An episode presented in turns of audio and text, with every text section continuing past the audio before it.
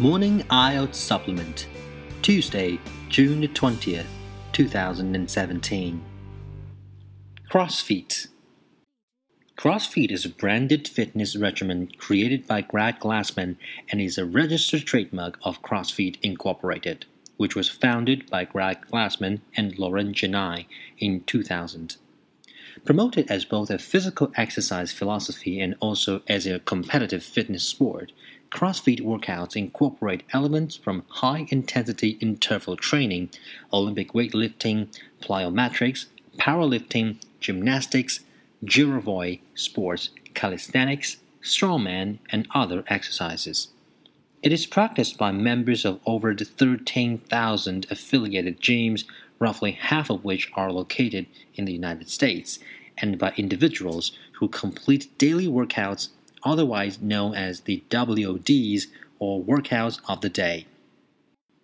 History Greg Glassman and Lauren Jenai founded CrossFit Incorporated in 2000. The company was conceived a few years earlier in 1996 as CrossFit. The original CrossFit gym is in Santa Cruz, California, and the first affiliated gym was CrossFit North in Seattle, Washington. There were 13 by 2005, and today there are more than 13,000 coaches associated with CrossFit, include Louis Simon, John Welbourn, Bob Harper, and Mike Burgener. Glassman retains complete control over the company after a divorce with his estranged wife Lauren. Upon the divorce settlement, Lauren attempted to sell her share in the company However, Glassman was able to obtain a $16 million loan from Summit Partners to buy out her share. Overview CrossFit is a strength and conditioning program consisting mainly of a mix of aerobic exercise, calisthenics, body weight exercises, and Olympic weightlifting. CrossFit Inc. describes its strength and conditioning program as constantly varied functional movements executed at high intensity across broad time and modal domains, with a stated goal of improving fitness, which it defines as work capacity across broad time and modal domains. Hour long classes at affiliated gyms or boxes typically include a warm up, a skill development segment, the high intensity workout of the day or the WOD, and a period of individual or group stretching. Some gyms also often have a strength focused movement prior to the WOD.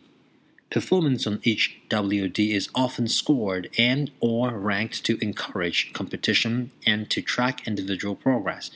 Some affiliates offer additional classes such as Olympic weightlifting which are not centered around a WOD.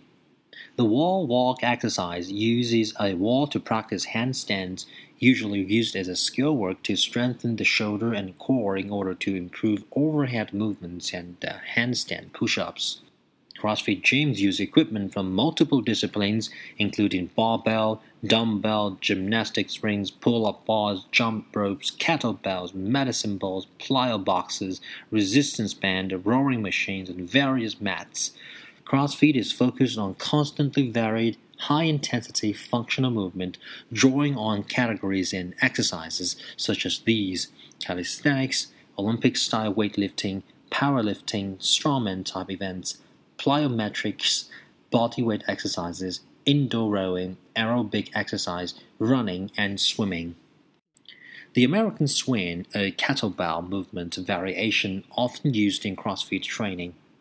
The CrossFit programming is decentralized, but its general methodology is used by thousands of private affiliated gyms, fire departments, law enforcement agencies, and military organizations, including the Royal Danish Life Guards, as well as by some US and Canadian high school physical education teachers, high school and college sports teams, and the Miami Marlins.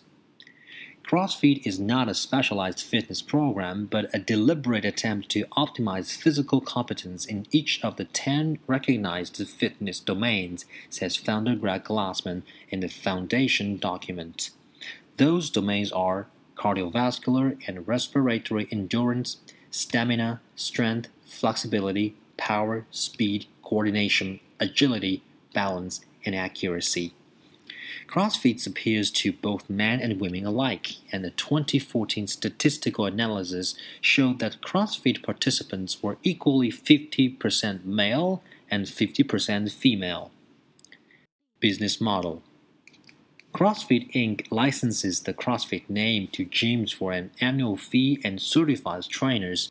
Besides the standard two day level 1 trainer course, specialty seminars include gymnastics, Olympic weightlifting, powerlifting, strongman, running and endurance, rowing, kettlebells, mobility and recovery, CrossFit Kids, CrossFit football, and self defense and striking. Other specialized adaptations include programs for pregnant women, seniors, and military special operations candidates. Affiliates develop their own programming, pricing, and instructional methods.